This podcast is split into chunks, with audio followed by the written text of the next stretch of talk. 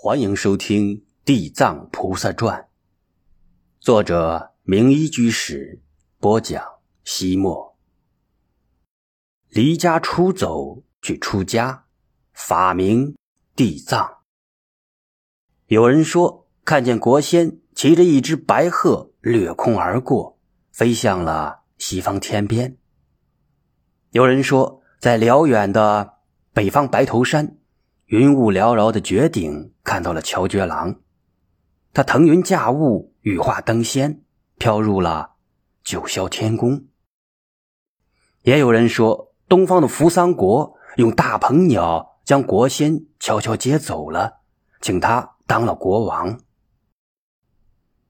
还有出海归来的渔民说，在海上一座白云飘渺的仙山之上，见到了国仙乔觉郎。与圣珠郎二人，他俩在众多仙女的簇拥下把臂而行，徜徉在金银珍宝铺地、奇花异草环绕的仙境之中。不管说东说西，也不论说天说地，反正在新罗再也没有人见过国仙乔觉郎。在新罗民众的心目中，国仙。本来就是仙界人物，所以乔觉郎的失踪并不是什么精怪的悲剧，反而引发了人们的无限遐思。历史上，弥勒世尊的化身弥勒仙化为狮郎，最终不是也忽然不见了吗？真正的国仙都是有来历的，当初从哪里来，最终都要回归哪里去。那么乔觉郎从哪里来到哪里去了呢？乔觉郎已经不再是乔觉郎，他摇身一变，变成了一个和尚。那天晚上，他离开王宫之后，悄然褪下国仙的盛装，换上一套平民服饰，走出京城，向北方而去。他要再到金刚山去找寻那位神秘的老僧。跟随他去云游天涯。那一日，与老僧在金刚山顶邂逅相遇的时候，他忽然明白了，这才是他人生真正的导师。那一日，翻开《金刚经》的刹那，他豁然开朗，这才是他心灵的家园。他翻山越岭，跨过洛东江，继续北上，不一日，来到太白山下。金城至金刚山有千里之遥，到这里才走了三分之一。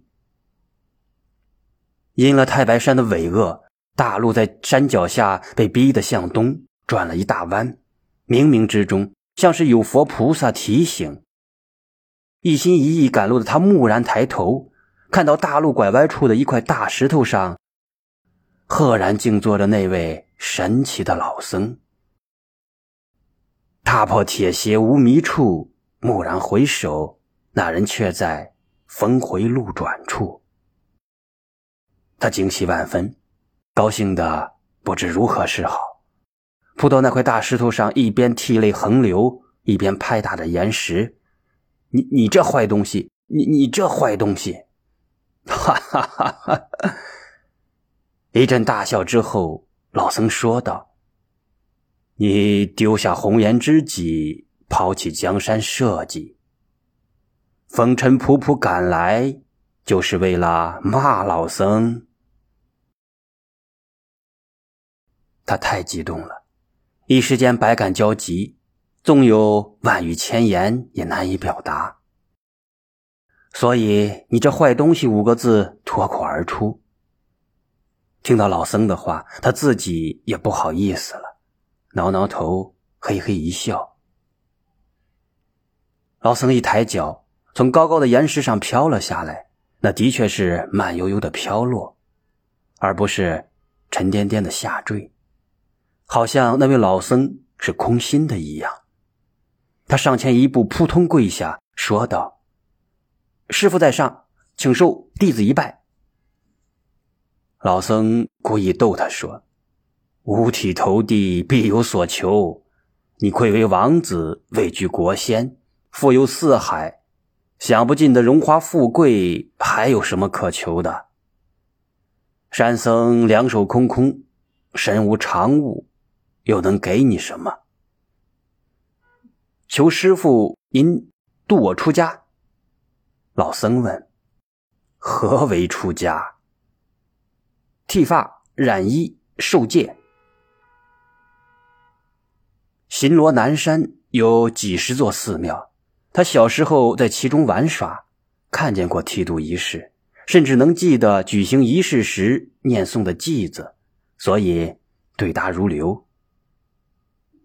然而老僧却说：“你说的是一般人出家，而大菩萨，并非以自己的剃发为出家，因为他发大精进心，是为了消除一切众生的烦恼。”菩萨也不是自己披上僧衣就算出家，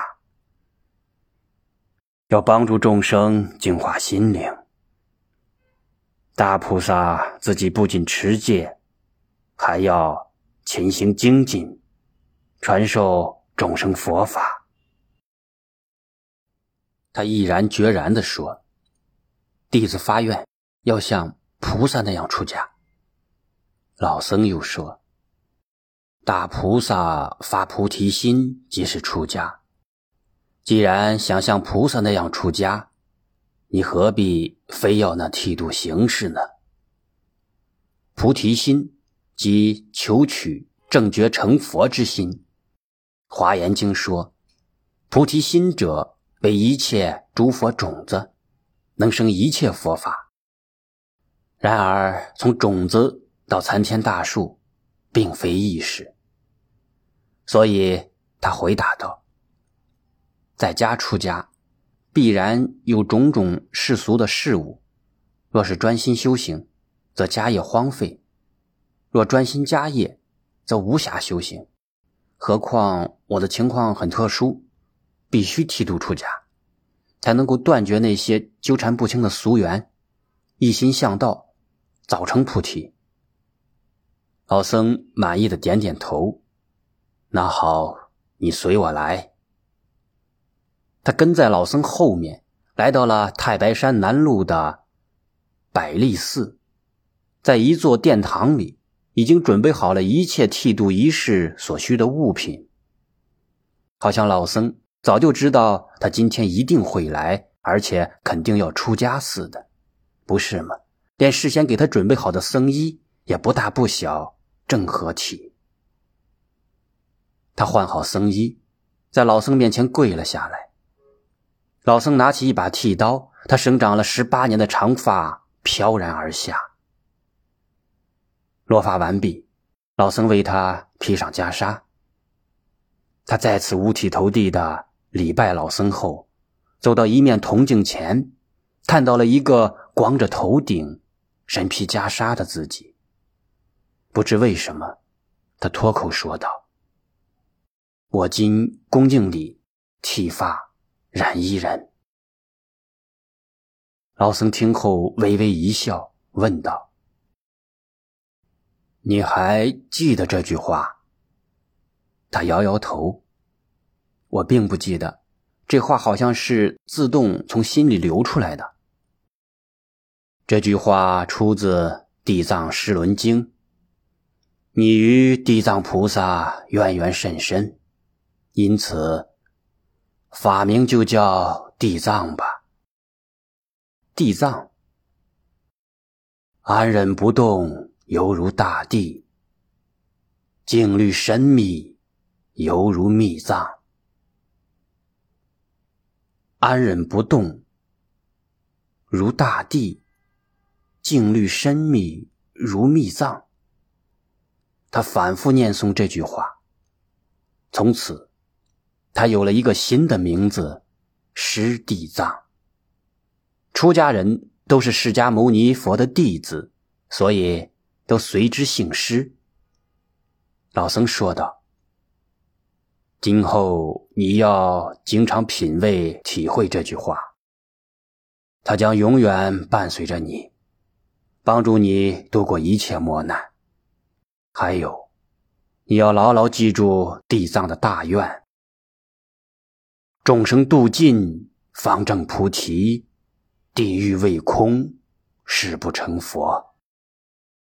那时，佛教是为新罗国教，花廊道就是佛教普及的成国之一。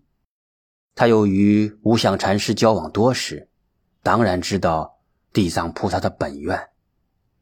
地藏菩萨受佛祖嘱托，在释迦牟尼佛入灭之后，弥勒佛未出世之前的无佛时代，救济、度化六道众生，并且在一切受苦众生解脱后，自己才成佛。故而地藏菩萨又被称为。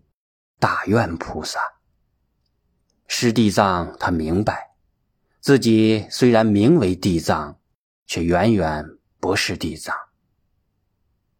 但是师傅既然给了自己这个法号，他就必然要向地藏菩萨看齐，发大愿，度众生，成佛道。老僧像是受记一样，摸摸他的头顶。然后说：“好啦，好啦，头发剃了，袈裟披了，法号有了，走啦，走啦。”说着，他自顾自的向外走去。师地藏赶紧追问道：“师傅，您您到哪里去？从哪里来就到哪里去。您您从哪里来？从来处来。”到哪里去呢？到去处去。石地藏一愣，猜不透师傅的禅机，便说：“师傅，你等我一下，我随您去。”老僧转过身来，认真说道：“你现在还不能随我而去，为什么？不追随您，我怎么修行呢？你没听说过吗？”俗话说：“师傅领进门，修行在个人。”师地藏茫然无措地说：“可是师傅，我还没有入门呢，甚至还不知道究竟什么是佛法。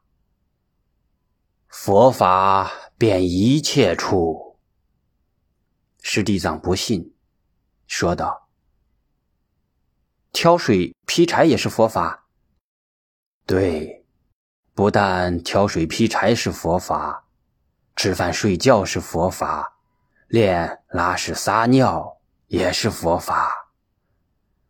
所以你想离开佛法都不可能。关键是怎样用心，一心一意，专心致志，安住当下，就是修行。可是师傅，您走后，我我去哪里？你先在这百利寺住一些时日，然后回南山去。回南山？为什么？那里的人都认识我，万一被他们认出来就麻烦了。老僧看了他一眼，说道：“若是被人认出，那一定是你不甘寂寞。”一个人若是真的做到了和光同尘，神仙都找不到你。可是，师地藏还是不理解。新罗三千里江山，寺院星罗棋布，您为什么非要我回南山呢？因为你母亲住在南山，你虽然出了家，但还得尽孝。有守中呢，我弟弟金守中十分孝顺。这些年，我常住花廊道大本营，都是他在照顾母亲。金星光本来想派遣你入堂，你却跑得没影踪了。他还会放过你的弟弟金守中吗？若我估计的不错，这会儿金守中已经开始做了。入堂宿卫了。国王也是，为什么非要答应唐朝这个特殊的要求呢？因为他要大唐的册封。一百多年来，作为中华的属国，新罗的王位更迭需要得到大唐的认可，并派遣特使前来册封。金星光继承王位后的这些年，因了唐朝先是女皇武则天改元，唐中宗复位，后有韦后乱朝，太平公主干政，直到李隆基代父而立，创开元盛世，才有精力关注新罗事务。但金星光不明白这其中的内幕，总以为宗主国对他的继位不满意、不认可，所以。一直拖了十二年，才派特使前来。自然而然，特使的一切要求，他都满口答应。于是，开元初年，也就是公元七一三年的年底，在决定金守中入唐为质之后，唐朝册封金星光为新罗王，西辅国大将军，行保陶卫大将军，吉林州。都督之号。第二年二月，新罗遣王子金守中入唐宿卫。师弟藏在百利寺挂单，被安排为香灯，掌管殿堂烧香、燃灯事务，也负责整理殿堂、洁净佛像及贡品。师弟藏在百利寺挂单了一个月。人们此时早已淡忘了国仙失踪之事，他便悄然回到了京城南山，在一所毫不起眼的寺庙常住下来。他虽然出了家，但尚未受戒，所以只能做一些杂役，于是就在饭头的手下当了柴头，也就是樵夫，入山打柴，供全寺使用。他所在的寺院与官方没有联系，又没有什么名气，信众来的少，布施更少，自然穷困。寺院没有专用的新探林，他必须到没有主人的深山野林采椒，每天早出晚归，几乎不与外界打交道，因而无论寺内寺外，自始至终没有一个人。认出他的真实身份。更主要的是，人们无论如何也不会想到，一个沉默寡言、邋里邋遢的普通柴头，居然就是国王之子，原本风光无限的国仙。闲暇之时，他就戴上一只硕大的斗笠，掩住半张脸面，装扮成化缘的僧人。悄悄回到三花岭下的家中，看望母亲。三年时间倏然而过，入唐为质的金守中刚刚回到京城，师地藏就再次悄然消失了。